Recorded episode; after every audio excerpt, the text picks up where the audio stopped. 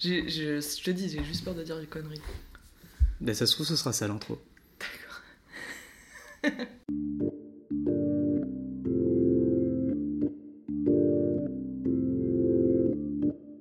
Est-ce qu'il t'arrive de lire des vrais livres? Moi, je lis des romans d'aventure. Mes parents me retiennent parce que sinon, je vais voir les livres. Qu'est-ce qu'il y a eu comme œuvre marquante à ce moment-là? Il y a eu Rimbaud. Bien, bonjour Solène. Bonjour Maximilien. Tu viens nous parler aujourd'hui de l'éducation sentimentale de Flaubert. Est-ce que tu peux nous résumer euh, rapidement, avec tes mots à toi, euh, l'œuvre? Euh, L'éducation sentimentale, comme son nom l'indique, c'est un roman d'éducation. C'est-à-dire un roman de formation, d'initiation. Donc on suit le parcours d'un jeune homme, c'est d'ailleurs le sous-titre, Histoire d'un jeune homme, pendant ses années de formation, donc pendant son passage de euh, l'adolescence à l'âge adulte. Donc on suit euh, sa construction en tant qu'individu. Le héros, qui s'appelle Frédéric Moreau, a 18 ans au début du roman, et il vient à Paris faire son droit, c'est-à-dire euh, faire ses études de droit. Et donc on suit le parcours de ce héros, donc de ses 18 ans à ses 30 ans, puis ellipse, on revient à ses 40, 50 ans. Sauf que c'est un roman d'éducation où il n'y a aucune éducation, aucune formation, c'est un roman beaucoup plus sur l'échec, justement l'échec de l'apprentissage. Frédéric n'apprend jamais rien. Tout au long du roman, il n'apprend rien. Il va euh, d'abord donc faire des études de droit, qu'il va abandonner parce qu'il trouve ça trop chiant. Il va faire... euh, Qu'est-ce qu'il va faire? Il va vouloir devenir peintre à un moment. Il va vouloir devenir écrivain, évidemment, poète. Mais tout ça, en fait, c'est beaucoup plus des rêves, des projections dans l'avenir qui ne se réalisent jamais. Parce que Frédéric, il ne prend... Enfin, il ne, réfléchit jamais aux moyens d'accéder à ces projections, justement. Donc, roman d'éducation, mais d'éducation sentimentale. Donc, c'est un roman d'amour aussi. Parce que, tout à l'heure, quand je disais que le roman commençait par euh, l'entrée à la fac de droit de Frédéric, c'était un peu, un peu faux. Parce qu'en fait, le roman commence par la rencontre avec Madame Arnoux. Madame Arnoux qui va être euh, du coup une sorte de madone, enfin de, divinité pour Frédéric. Mais donc relation qui va aussi se solder par un échec, euh, comme toutes les tentatives que Frédéric entreprend dans ce roman. Mais sentimental, pour Flaubert, ça veut aussi, ça, enfin, ça fait référence au sentimentalisme, donc à une forme de sensibilité exacerbée qui serait euh, héritière du romantisme. Et donc Flaubert fait à travers euh, Frédéric Moreau la critique de ce sentimentalisme justement, et la critique plus généralement la critique sociale et politique de cette époque. Parce que, dernière chose, euh, l'éducation sentimentale, ça a pu être considéré comme un roman historique parce qu'il relate l'histoire politique de euh, la révolution de 1848, donc qui mènera à la Deuxième République, qui, on le sait, sera très courte et donc qui euh, reflète en fait euh, tout- tous les échecs de Frédéric. Tous les échecs de Frédéric sont reflétés dans l'échec de euh, la République. C'est un résumé parfaitement exhaustif. Est-ce que tu peux nous dire à quel âge et comment tu as découvert euh, ce livre? Alors, à quel âge? J'avais 20 ans. J'entrais moi aussi à la fac. Euh, fac de lettres, du coup. Et donc, j'ai découvert dans le cadre d'un cours, la Sorbonne, qui portait justement sur les rapports entre le roman et l'histoire. Donc, c'était euh, une des œuvres présentes dans le corpus. Il y en avait d'autres. Et euh, j'avais choisi ce cours justement parce qu'il y avait Flaubert. Je J'avais pas lu l'éducation sentimentale, j'avais lu Madame Bovary et euh, j'avais euh, comme une affinité particulière avec Flaubert déjà et je voulais continuer à l'étudier. C'était pas tant la dimension historique qui m'intéressait, quoique l'histoire du 19e siècle m'a toujours euh, passionné, mais c'était vraiment euh, Flaubert qui m'a dirigé. Est-ce que tu as des souvenirs un peu précis de moments de lecture euh, de moments de lecture, alors j'ai des souvenirs euh, dans la chambre euh, de la maison de mes parents. Oui, dans, dans, dans cette chambre où j'avais pas vraiment de bureau, donc j'étais souvent par terre en train d'écrire des choses. J'ai des souvenirs aussi, non pas là de lecture, mais de discussion avec une amie dans la cour de la Sorbonne. Un, un jour, il faisait euh, un temps magnifique euh, comme aujourd'hui. Alors, tu as un peu anticipé euh, sur ça avec ton résumé très exhaustif. En dehors, on va dire, des, euh, du, justement de- d'un souci d'exhaustivité et euh, presque de pédagogie, parce qu'on On devine déjà le professeur en toi. Euh, de quoi ça parle? De quoi ça parle? Je l'ai dit, euh, ça parle des, du rapport entre la réalité et l'illusion. Les, comment dire, les films qu'on se fait dans sa tête en permanence. Et euh, enfin, le, film qu'on se fait dans sa tête n'a pas d'autre objectif, pas d'autre but que de se faire un film dans sa tête. Ça, c'est ce qui m'a marqué vraiment dans ce roman. C'était que, euh, oui, c'est ça, la réflexion, la, oui, le rêve était en déconnexion totale avec le monde, avec la réalité. C'est déjà ce qu'on voit euh, dans Madame Bovary, mais euh, j'ai l'impression que ça m'a plus parlé dans ce roman, parce que Madame Bovary, c'est. Oui, c'est bah, c'est- une femme à la campagne, d'une vie très médiocre, alors que je pense que Frédéric Moreau me ressemble un peu plus dans euh, cette. Il n'est pas vraiment ambitieux, mais si, il a quand même des ambitions permanentes, des changements de rêves, d'objectifs, etc. On aurait pu imaginer que tu prennes Madame Bovary puisque ça a été ta découverte de Flaubert. Et du coup, pourquoi euh, l'éducation sentimentale Alors, pourquoi euh, C'est aussi, je pense, pour euh, la dimension d'histoire collective. Il y a énormément de personnages dans ce roman. C'est que des étudiants ou euh, des gens politisés, des gens bourgeois, enfin du petit milieu bourgeois parisien, mais chacun représente une différente forme de bourgeoisie. Et cette dimension sociale, sociétale et politique, c'est aussi quelque chose qui m'a toujours euh, intéressée. J'avais 20 ans, donc euh, l'aspect révolutionnaire, l'aspect... euh, euh, oui, politisé de cette œuvre euh, m'intéressait particulièrement. Du coup, c'est une dimension qui s'est maintenue puisque c'est pas seulement une lecture de 20 ans, c'est un souvenir jusqu'à euh, 25-26. Oui, bien sûr. Euh, c'est une lecture qui s'est maintenue. Cette...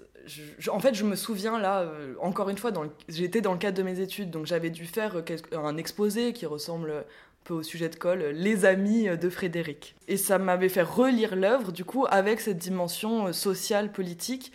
Et c'est ce qui reste, en plus de cet aspect flaubertien de euh, l'illusion, de la réalité. En fait, voilà, c'est la superposition de l'histoire individuelle avec l'histoire collective, comment l'histoire collective nous traverse, et en même temps comment elle ne fait que nous traverser. Comment, euh, en fait, on est toujours à contretemps ou à côté de l'histoire.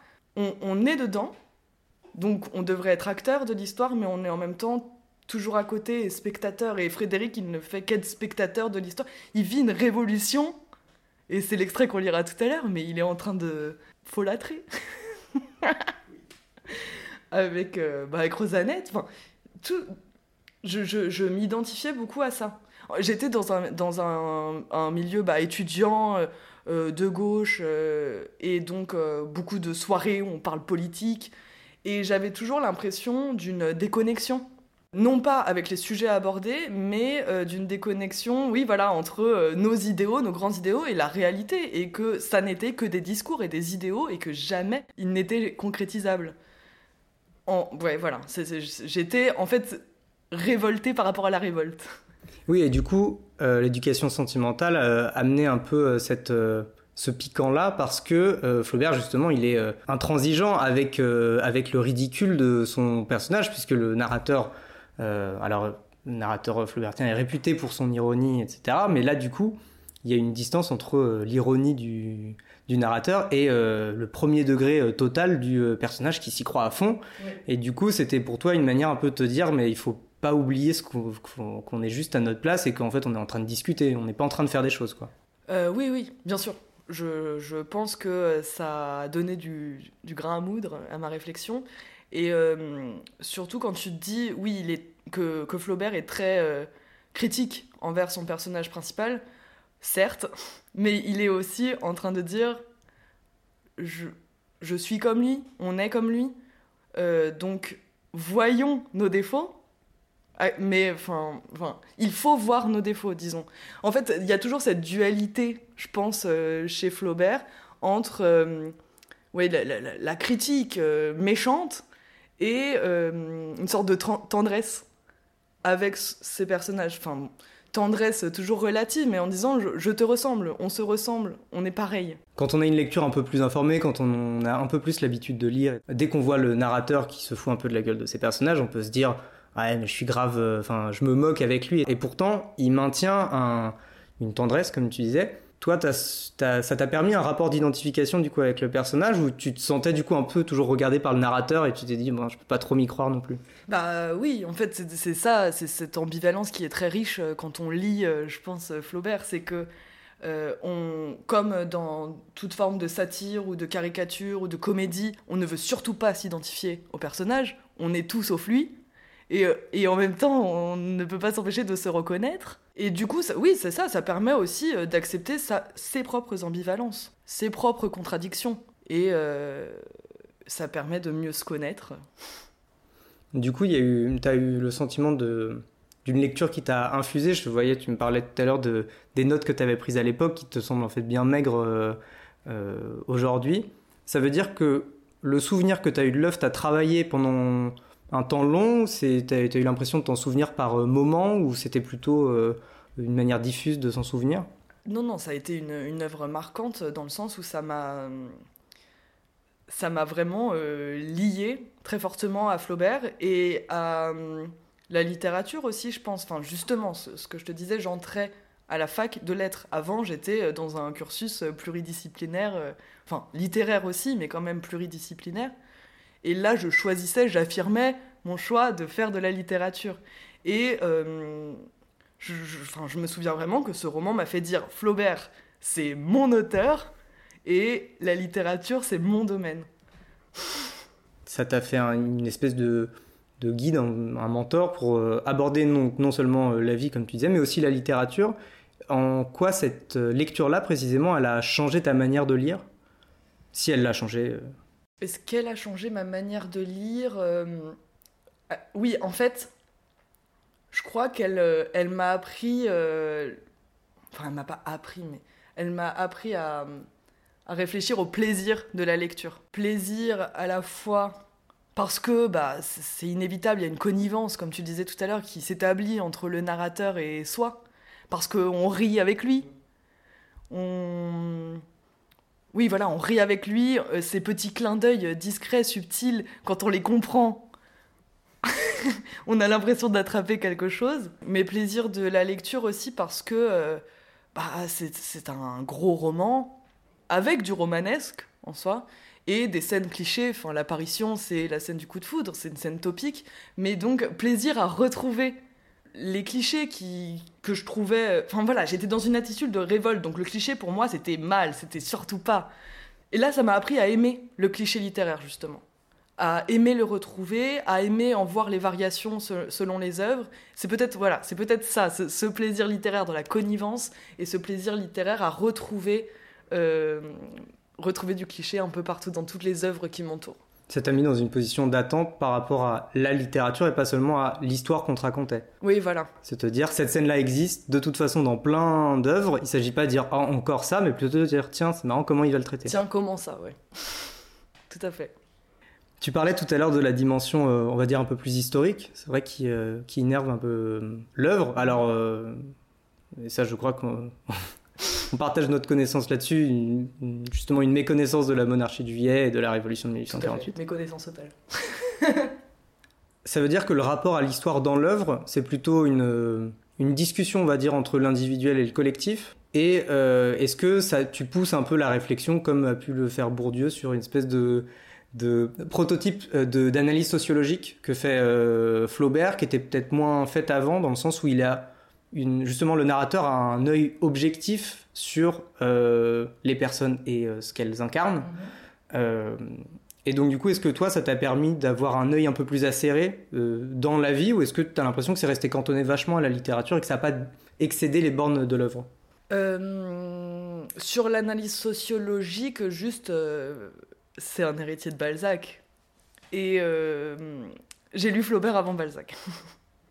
Mais euh, je, je sais pas vraiment si ça m'a permis de changer mon regard sur euh, la sociologie. En fait, au contraire, j'étais très. euh, Enfin, très. J'étais informée, disons, sur la sociologie. C'était au départ. ce que je voulais faire, disons.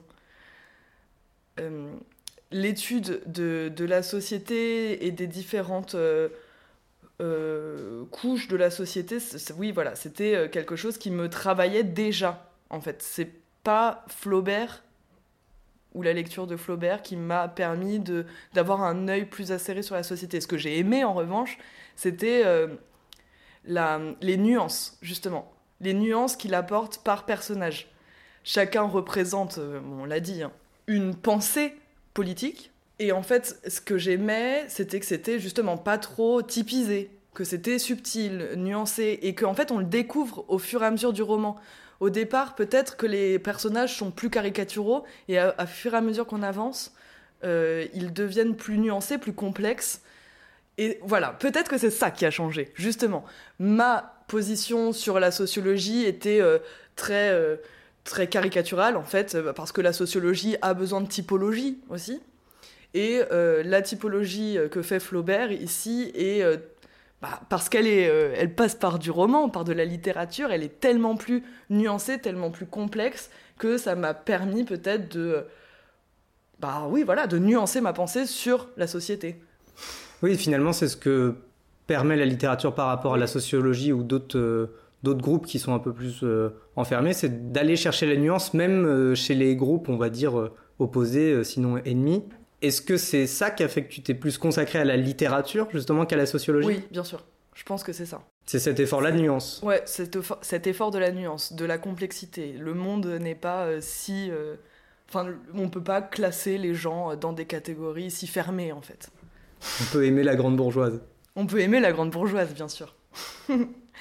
Euh, mais d'ailleurs, oui, je, je pense à la fin du roman. Pendant le coup d'État, il y a un des personnages, donc Sénécal, qui tue un autre personnage, du Sardier, euh, par un revirement euh, de situation. euh, voilà, Rocambolesque.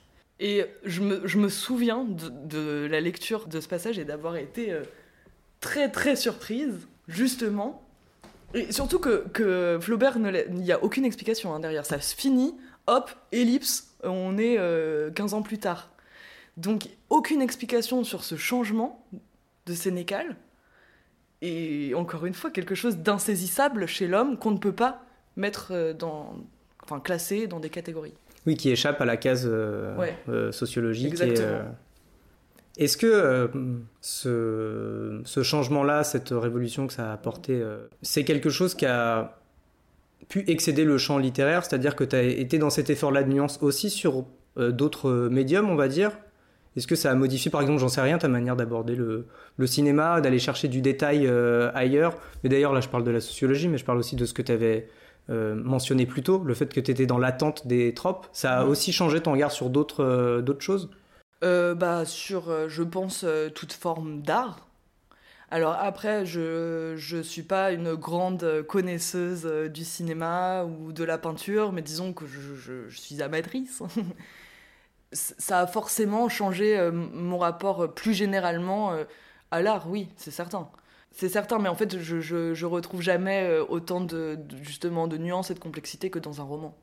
Ben justement, pour aborder un peu cette complexité, cette nuance, on va passer à l'extrait. Avant, est-ce que tu peux nous le présenter?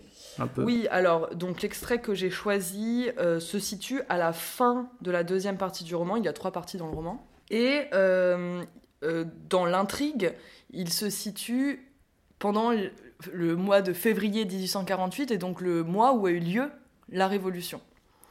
Donc ça arrive assez tard dans le roman. On a dit que c'était le centre du roman, mais en, soi, c'est un centre un peu... Enfin, il y a un effet de suspense hein, sur ce centre. Et euh, du point de vue de l'intrigue personnelle maintenant de Frédéric, euh, il a préparé une belle chambre pour recevoir donc Madame Arnoux et euh, consommer leur amour pour la première fois. Il donne rendez-vous à Madame Arnoux là-bas, elle l'accepte. Étonnant. Mais, encore revirement de situation, l'enfant de Madame Arnoux tombe malade la veille. Et euh, donc elle, prend ça comme un signe divin et euh, elle ne se rend pas au rendez-vous.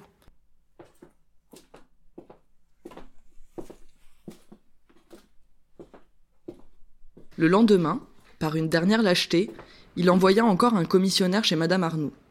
soit que le Savoyard ne fit pas la commission ou qu'elle eut trop de choses à dire pour s'expliquer d'un mot, la même réponse fut rapportée. L'insolence était trop forte. Une colère d'orgueil le saisit. Il se jura de n'avoir plus même un désir, et comme un feuillage emporté par un ouragan, son amour disparut. Il en ressentit un soulagement, une joie stoïque, puis un besoin d'action violente. Il s'en alla, au hasard, par les rues. Des hommes des faubourgs passaient, armés de fusils, de vieux sabres, quelques-uns portant des bonnets rouges, et tous chantant la Marseillaise ou les Girondins. Ça et là, un garde national se hâtait pour rejoindre sa mairie. Des tambours au loin résonnaient. On se battait à la porte Saint-Martin. Il y avait dans l'air quelque chose de gaillard et de belliqueux. Frédéric marchait toujours. L'agitation de la grande ville le rendait gai. À la hauteur de Frascati, il aperçut les fenêtres de la maréchale. Une idée folle lui vint. Une réaction de jeunesse. Il traversa le boulevard. On fermait la porte cochère et Delphine, la femme de chambre, en train d'écrire dessus avec un charbon arme donnée, lui dit vivement Ah, madame est dans un bel état. Elle a renvoyé ce matin son groom qui l'insultait. Elle croit qu'on va piller partout, elle crève de peur. D'autant plus que monsieur est parti. Quel monsieur? Le prince? Frédéric entra dans le boudoir. La maréchale parut en jupon, les cheveux sur le dos, bouleversée. Ah, merci, tu viens me sauver. C'est la seconde fois. Tu n'en demandes jamais le prix, toi. Mille pardons, dit Frédéric, en lui saisissant la taille entre les deux mains. Comment? Que fais-tu? balbutia la maréchale, à la fois surprise et égayée par ses manières. Il répondit Je suis à la mode, je me réforme. Elle se laissa renverser sur le divan et continuait à rire sous ses baisers. Ils passèrent l'après-midi à regarder, de leurs fenêtres, le peuple dans la rue. Puis il l'emmena dîner aux trois frères provençaux. Le repas fut long, délicat. Ils s'en revinrent à pied, faute de voiture. À la nouvelle d'un changement de ministère, Paris avait changé. Tout le monde était en joie, des promeneurs circulaient et des lampions à chaque étage faisaient une clarté comme en plein jour. Les soldats regagnaient lentement leurs casernes harassés, l'air triste. On les saluait en criant Vive la ligne Ils continuaient sans répondre. Dans la garde nationale, au contraire, les officiers, rouges d'enthousiasme, brandissaient leurs sabres en vociférant Vive la réforme Et ce mot-là, chaque fois, faisait rire les deux amants. Frédéric blaguait était très gai. Par la rue du Faux, ils atteignirent les boulevards. Des lanternes vénitiennes suspendues aux maisons formaient des guirlandes de feu. Un fourmillement confus s'agitait en dessous. Au milieu de cette ombre, par endroits, brillaient des blancheurs de baïonnettes. Un grand brouhaha s'élevait. La foule était trop compacte, le retour direct impossible, et ils entraient dans la rue Comartin quand, tout à coup, éclata derrière eux un bruit, pareil au craquement d'une immense pièce de soie que l'on déchire. C'était la fusillade du boulevard des Capucines. Ah On casse quelques bourgeois, dit Frédéric, tranquillement. Car il y a des situations où l'homme le moins cruel est si détaché des autres qu'il verrait périr le genre humain sans un battement de cœur. La maréchale, cramponnée à son bras, claquait des dents. Elle se déclara incapable de faire vingt pas de plus. Alors, par un raffinement de haine, pour mieux outrager en son âme Madame Arnoux, il l'emmena jusqu'à l'hôtel de la rue Tronchet, dans le logement préparé pour l'autre. Les fleurs n'étaient pas flétries. La guipure s'étalait sur le lit. Il tira de l'armoire les petites pantoufles. Rosanette trouva ses prévenances fort délicates. Vers une heure, elle fut réveillée par des roulements lointains, et elle le vit qui sanglotait, la tête enfoncée dans l'oreiller. Qu'as-tu donc, cher amour C'est excès de bonheur, dit Frédéric. Il y avait trop longtemps que je te désirais.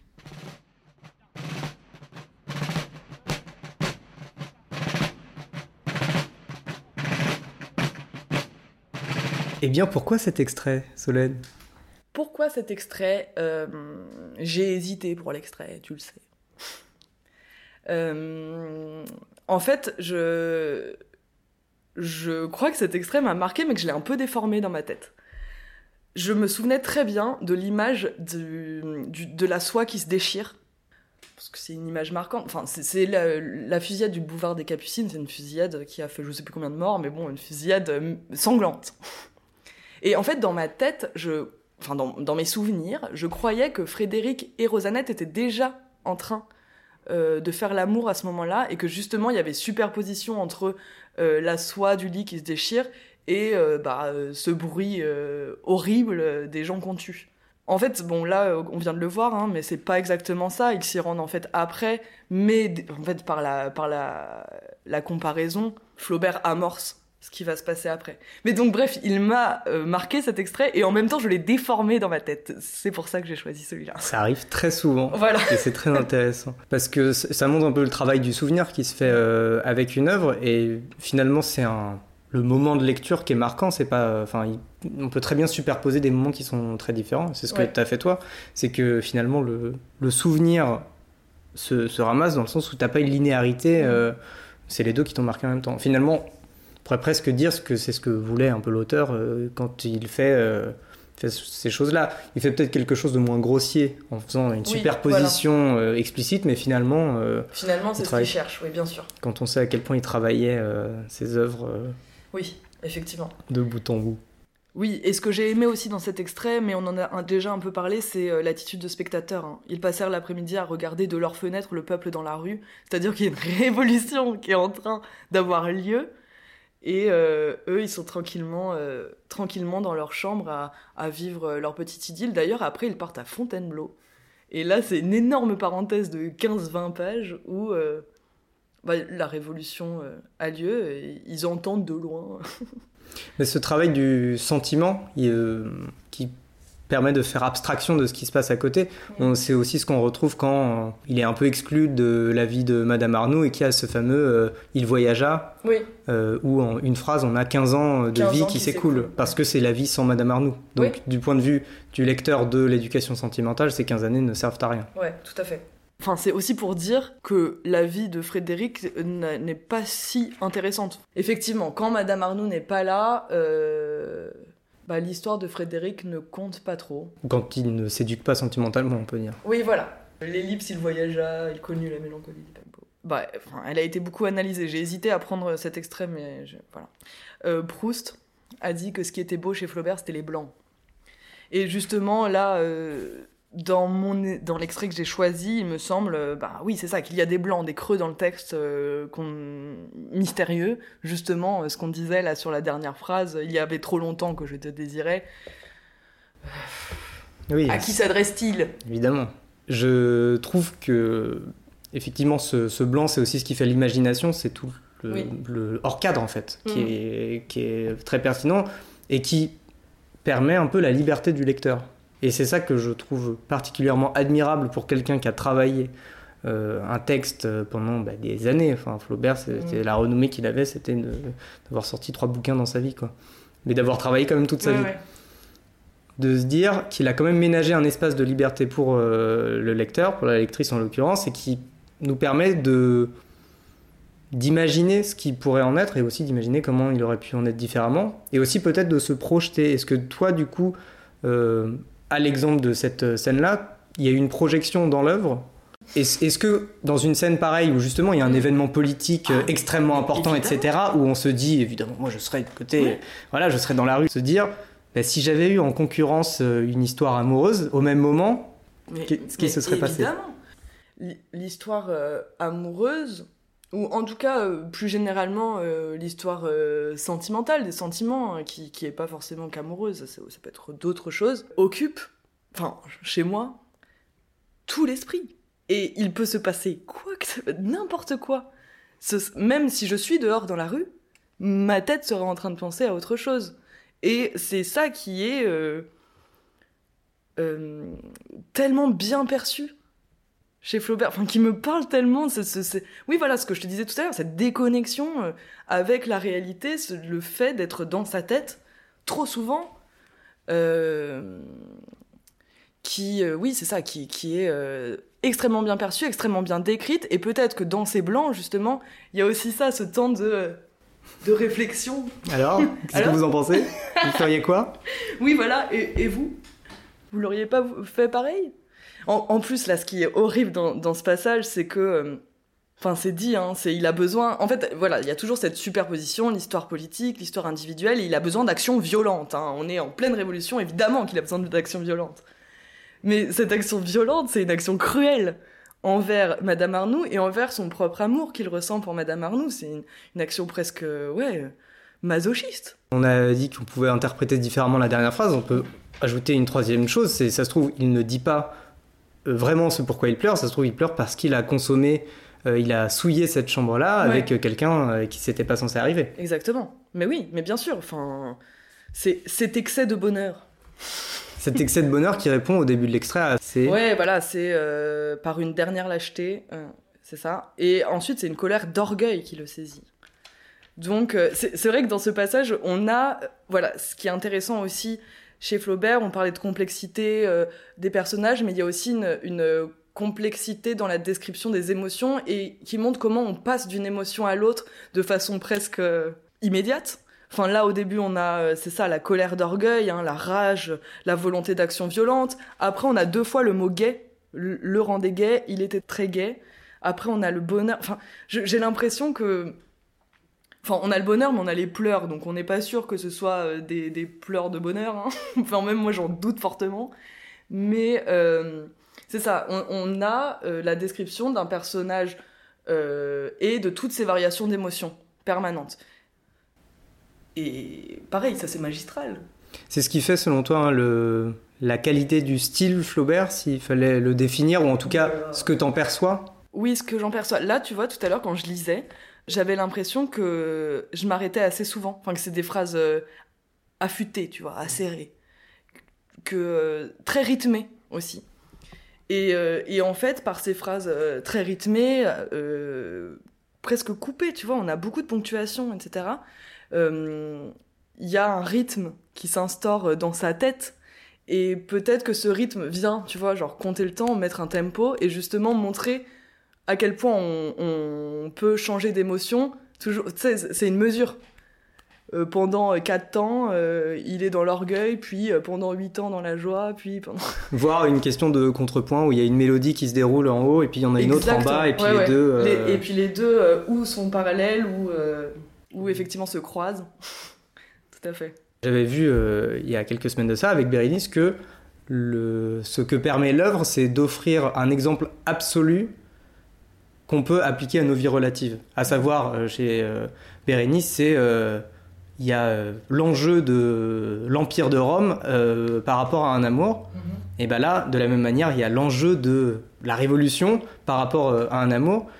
C'est euh, assez intéressant de voir à quel point ils mettent en rapport des événements du très individuel ou du très historique qui ne choisit pas en fait parce que euh, on pourrait se dire que le narrateur euh, soit se met du côté de Frédéric Moreau soit se met du côté de l'histoire. Il ne choisit pas il fait vraiment ces deux constructions parallèles avec l'une très subjective c'est celle de Frédéric Moreau et l'une très objective c'est la description elle est longue en plus elle, euh, elle est euh, sans concession il, il, il passe pas vite comme euh, on peut imaginer que Frédéric Moreau lui passe on pourrait dire euh, Frédéric Moreau lui en fait il a qu'une obsession c'est d'aller euh, limite enfin c'est de se promener ensuite d'aller dans sa garçonnière le narrateur, lui, il dit attendez, on va s'arrêter. Il s'agit quand même d'une révolution et d'un point de vue objectif, je peux pas rendre compte à quel point il passe subjectivement vite sur ces événements-là si j'en rends pas compte objectivement de dire il y a vraiment une révolution qui se produit. Ouais.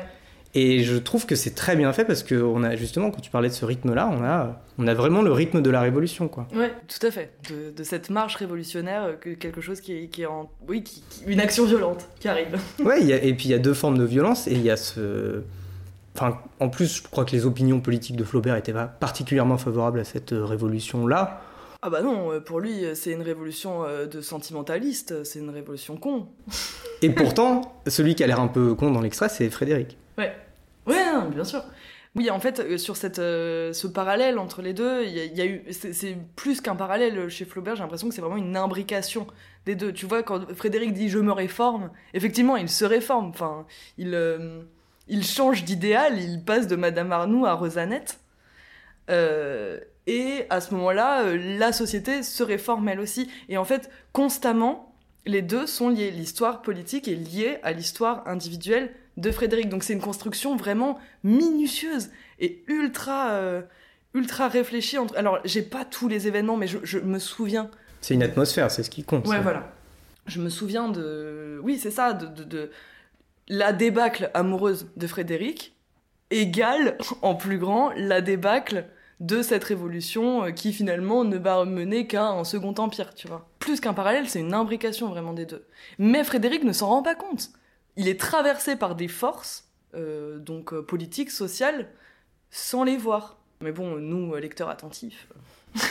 non, mais c'est ce, qui est, c'est ce qui est souvent dit à propos de Flaubert, c'est justement cette, cette capacité à, à aller moquer le sentimentalisme Ouais. par ce détour de l'objectif, quoi, de ce détour.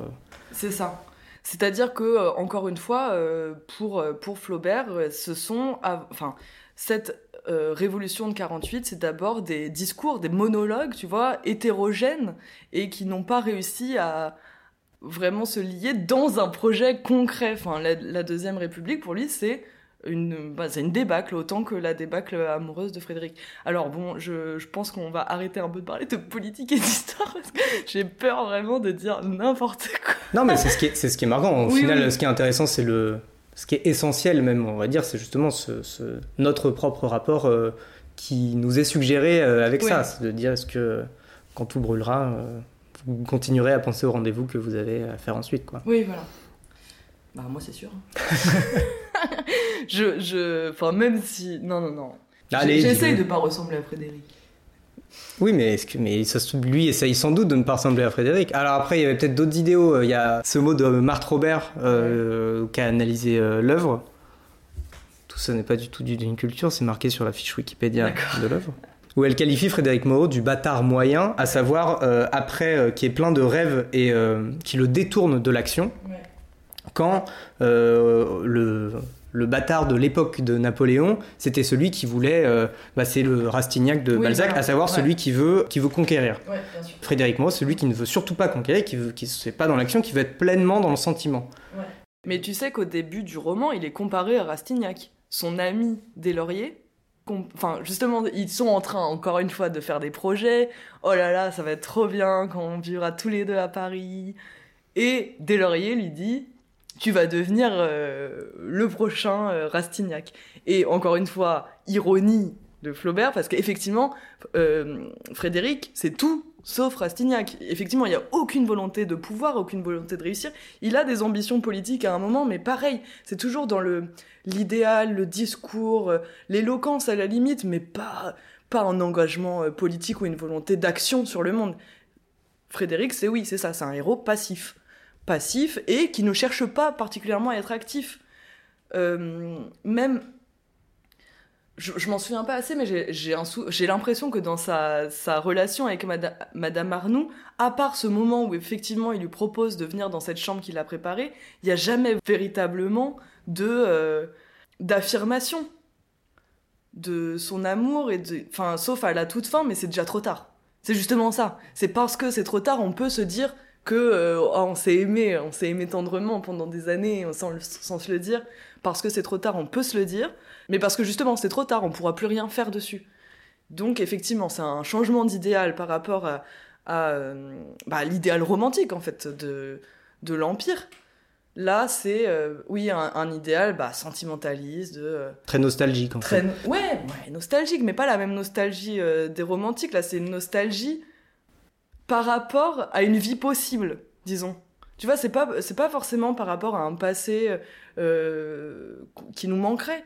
C'est euh, une nostalgie par rapport à une vie possible. Ah, je pourrais être peintre. Ah, je pourrais être romancier. Ah, je pourrais être poète. Très chouette poème des les projets de Baudelaire. euh, dans Ah. le spleen de Paris, où justement c'est un type qui se promène et qui dit Ah, si j'avais une plus grande maison, ah, si j'avais ça, ah, si j'avais ça. Et puis il rentre chez lui dans sa mansarde et tout.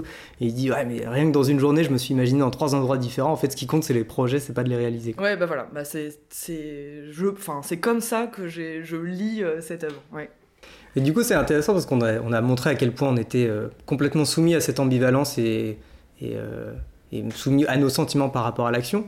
Du coup, quels sont les gens qui agissent? Ce sont des gens qui mettent euh, l'action derrière? Euh, Euh, Il y a des gens qui agissent évidemment dans l'éducation sentimentale, mais je, je- j'ai relu hein, cette phrase quelque part, mais en fait, je sais plus qui dit ça. Plus les personnages sont secondaires, plus ils agissent. Donc en fait, moins on a de prise sur eux, moins on voit comment ils agissent justement.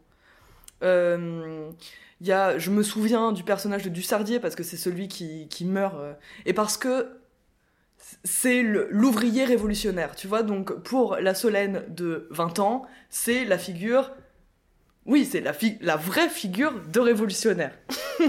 Et c'est celui qui, qui, meurt à la fin, donc euh, posture christique, euh, tué donc par euh, un ancien ami. Donc il me semble, enfin encore une fois, je me souviens vaguement, il me semble que celui-là, il agit, celui-là, il- on le rencontre la première fois, il est en train de se battre parce que quelqu'un a manqué de respect à quelqu'un, alors je sais plus exactement quel était ce... Un conflit. Et il est en train de se battre, donc tu vois, d'agir, de défendre son opinion, non, c'est pas comme ça qu'il faut, faire- faut faire, c'est pas comme ça qu'on fait, donc j'agis. Mais, mais tu vois, c'est des personnages plus secondaires et donc on a moins accès. Les personnages qu'on voit, Frédéric Moreau évidemment, ce sont des personnages passifs dans l'œuvre en fait. Je sais pas si c'est euh, euh, l'ironie ou je sais pas quoi, mais il se trouve qu'aujourd'hui on enregistre en dehors de Paris Ouais. et que toi t'as passé euh, toutes tes études à Paris. Ouais. Comment tu lis euh, ces années-là, alors parisiennes qu'on imagine comme le centre, à cette expérience-là Du coup, est-ce que tu as l'impression d'être sorti de cette éducation-là sentimentale maintenant? Est-ce que je suis sortie de- Oui, non, mais sûrement. Mais tu vois, je pense que toi et moi, on se comprend là-dessus, c'est qu'on a grandi en banlieue. Et donc, Paris, c'était euh, l'objectif. Le rêve. Le rêve, ouais, voilà. Et euh, Frédéric, au début, il est comme ça. Donc lui, c'est pas un banlieusard. Et, euh, nos gens, euh, je sais pas exactement où c'est, mais c'est province. Tu vois, c'est la figure du provincial qui vient à Paris. En province, pas trop loin de Paris non plus, mais voilà. Et aujourd'hui, c'est plutôt la banlieue qui incarne ça. Euh, et donc, ouais, Paris et la Sorbonne. enfin, donc, oui, je pense que j'étais vraiment dans mon éducation euh, sentimentale à ce moment-là, mais tous mes rêves se réalisaient. Et aussi, voilà, parce qu'on on en a pas assez parlé, mais l'éducation sentimentale, c'est fait de désillusions aussi. Désillusions sur... Et en fait, en tant que lecteur, on ressent aussi. Enfin, moi, j'ai ressenti une forme de désillusion par rapport au monde, tu vois. Que, euh, bon, euh, Paris, c'est ok, c'est- enfin, ça, c'est une ville. La Sorbonne, pff, en soi, c'est une fac. T'as séché des cours bon. J'ai aussi séché des cours euh, comme euh, Frédéric, je me suis fait chier sur les bancs de la fac aussi. Pas que, mais euh, aussi. Et euh, peut-être que, enfin, en soi, si on avait fait euh, mon roman de l'éducation sentimentale, peut-être qu'il se serait achevé en entrant la première fois dans la salle de classe, effectivement. Parce que là, j'ai l'impression d'être réellement dans l'action. Même si, bon, c'est très bien. Tu parles donc maintenant de la salle de classe, puisque donc tu es prof de lettres. Est-ce que ça s'enseigne, Flaubert? Alors, bonne question. Euh, quand donc ma première année d'enseignement, j'avais qu'une classe de seconde et je voulais absolument leur faire étudier l'éducation sentimentale. Tu vois, c'est comme quoi ça m'a marqué. hein. Euh, J'en ai parlé euh, avec des collègues parce que bon, quand, quand on débute, on a quand même beaucoup de questions. Et ils m'ont dit, non mais t'es malade. T'es mal... Enfin, déjà, t'es malade Flaubert, t'es malade euh, Révolution 1848, hein, ils connaissent rien à l'histoire du 19e. Enfin, qu'est-ce que. Qu'est-ce que. Non, ne fais surtout pas ça. Donc, j'ai euh, j'ai pris euh, bah, l'héritier de Flaubert, euh, Maupassant, Avec Bellamy avec Belle Amie. Donc, roman d'apprentissage également. Et dans une... écrit quand même dans une langue un peu plus simple. Enfin, pff, plus claire peut-être pour des étudiants, pour des élèves aujourd'hui. Et j'étudie Flaubert avec mes premières, mais sous forme d'extraits. J'ai étudié, par exemple, euh, là récemment, euh, la, la scène de bal euh, quand Madame Bovary se rend au, au château de la Vaubyessard. Et qu'est-ce qu'on en tire du coup de, de Flaubert? Qu'est-ce qu'on parvient à en tirer avec des élèves qui du coup n'ont pas l'âge que tu avais quand toi-même tu l'as lu? Ouais, non, alors qu'est-ce qu'on en tire? Euh, Bah justement, ça revient à ce qu'on disait tout à l'heure euh, sur le traitement de, du cliché. En tout cas, enfin je te dis, je j'ai pas beaucoup d'années d'enseignement derrière moi, donc pour l'instant, Flaubert, je ne l'ai étudié que euh, sous la forme d'extrait, cet extrait de Madame Bovary dont je te parle. Euh, donc, qu'est-ce qu'on en tire? Et ben, c'est-à-dire, voilà, ce traitement du cliché. On avait travaillé le cliché avant de la scène de bal, donc ils l'ont retrouvé très rapidement dans le texte de Flaubert. Et après, ce qui est difficile, c'est de leur faire sentir l'ironie, la critique qu'il y a derrière, mais dès qu'ils la comprennent, ils repèrent des éléments. Donc c'est que le texte de Flaubert est, est, est quand même clair et quand même limpide, même pour, euh, même pour des élèves qui lisent peu et, euh, et qui ont aucune euh, culture littéraire. Il a bien bossé, Gustave. Bravo Gustave. Bravo, Gustave. J'ai j'ai été assez étonné de découvrir qu'il y avait peu d'adaptations Ouais. euh, de, de l'œuvre. Du coup, je sais pas si tu t'en as vu ou pas, mais plus généralement, est-ce qu'il y a des choses, alors des événements ou des œuvres euh, culturelles qui t'ont fait penser à l'éducation sentimentale? Non, c'est euh, inclassable pour moi. Il n'y a pas de, de choses similaires. Euh, Ah si, voilà, bien sûr. Non, c'est bon, je l'ai. Proust. Pour euh, la réflexion sur le temps.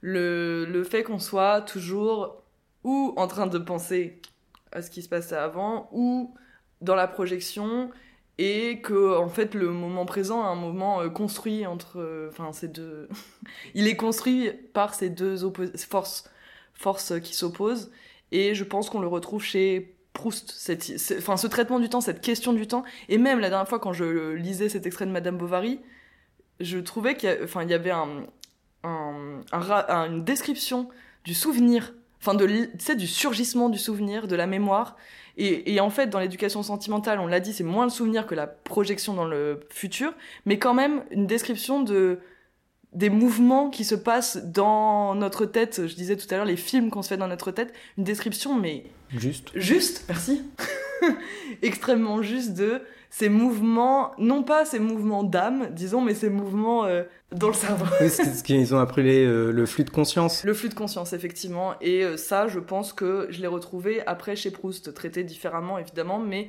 cette, euh, oui, c'est c'est ça, cette représentation ultra fine de nos mouvements de conscience. C'est intéressant parce que le, le fait qu'il y, ait peu- il y ait peu de choses qui te fassent penser en dehors du domaine euh, littéraire, Ouais. je me demandais euh, pourquoi, parce que très souvent, et puis aussi pourquoi c'est pas beaucoup adapté. Est-ce que c'est pas justement cet effort de nuance là que fait euh, Flaubert qui fait que, par exemple, je me disais, un, truc qui aurait pu me faire penser à ça, c'est les illusions perdues de Balzac. Sauf qu'il y a vraiment cette euh, construction, euh, il y a vraiment cette construction du euh, rise and fall où il s'élève et puis il chute Ouais. machin.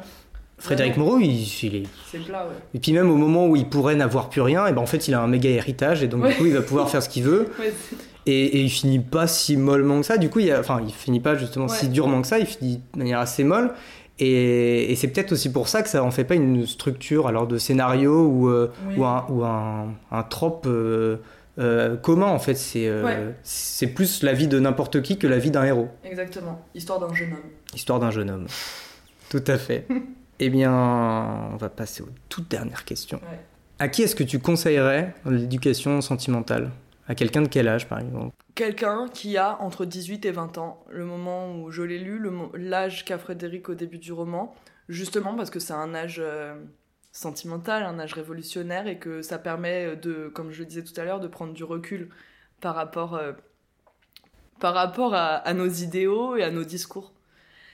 Euh, donc voilà, plutôt... euh, et plutôt quelqu'un qui a déjà un peu lu, je pense. et, Ouais, un, et un ouais. peu aimé. Et un peu aimé, mais oui, mais à 18 ans, 20 ans, on a déjà euh, beaucoup aimé. Le- un peu à l'âge du second degré, quoi. À l'âge du second degré, tout à fait. Pour percevoir l'ironie aussi, c'est mieux d'avoir C'est plus pratique. degré, ouais. Eh bien, donc, euh, trois questions. Tant attendu, tant redouté Non, les deux questions, bref. Quelles sont les deux couleurs que tu attribues à cette euh, lecture? Alors, première couleur, le violet. Le violet parce que c'est la couleur du châle de Madame Arnoux. Au début, le châle que rattrape Frédéric. Euh, et donc... Euh, mais je pense que je vois un violet un peu parme, un violet un peu pastel. Je, je sais pas si c'est ce type de violet auquel pensait Flaubert, mais moi je vois un, un violet un peu pastel parce que justement, ça, pour moi, ça symbolise un peu le rêve, l'illusion, mais aussi quelque chose de moins puissant qu'un vrai violet, quelque chose de passif, tu vois, De de nuancer. nuan- ouais, de plus nuancé. Et euh, deuxième couleur, euh, c'est le blanc. Le blanc parce que c'est la couleur des cheveux de Madame Arnoux à la fin du roman. Et couleur qui dégoûte d'ailleurs Frédéric quand il voit qu'elle a les cheveux blancs. Je sais plus quel est le mot, mais je crois que c'est dégoût. Je, je sais pas si on peut retrouver le passage. Ah non, mais il n'y a pas écrit qu'il y a du dégoût. Bon alors voilà. C'est toi une- qui été Encore un dégoûté. truc que j'ai inventé. Et elle, elle coupe une mèche de cheveux blancs, elle lui donne. Voilà, donc violet, plutôt parme, plutôt pastel, et blanc pour la couleur des cheveux de Madame Arnoux à la fin. Magnifique. Alors, tu as été une audacieuse puisque entre le mot et la punchline, tu as choisi la punchline. Oui, j'ai choisi la punchline, j'ai choisi une punchline du maître Booba. Euh, les vainqueurs l'écrivent, les vaincus racontent l'histoire. Ah oui, parce qu'on n'a pas l'histoire de la Révolution, on a l'histoire de Frédéric Moreau. Exactement. Et euh, toute dernière question, est-ce que tu as une lecture en ce moment? Ah, En ce moment, je, je suis dans le malade imaginaire. Euh, je, comme euh, comme euh, j'ai du, du peu de temps pour lire en dehors des, des œuvres que j'étudie avec mes élèves. Bon, prochaine œuvre Molière, le malade imaginaire, je suis ravie de traiter un peu de comédie là. Voilà. Ouais, et je vais rajouter juste ce petit truc-là. Très vite, pour toi, c'est quoi le... cette lecture-là? Pour moi, c'est quoi cette lecture? Euh, Bah, c'est mon livre préféré.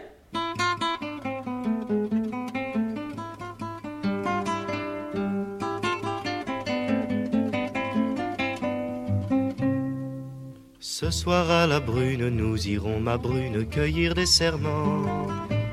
Cette fleur sauvage qui fait des ravages dans les cœurs d'enfants. Pour toi, ma princesse, j'en ferai des tresses et dans tes cheveux. Ces serments, ma belle, te rendront cruelle pour tes amoureux.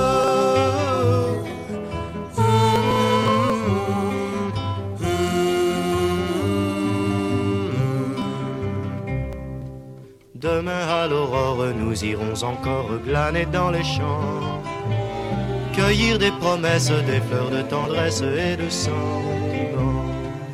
Et sur la colline, dans les sauvagines, tu te coucheras. Dans mes bras, ma brune, éclairée de lune, tu te donneras.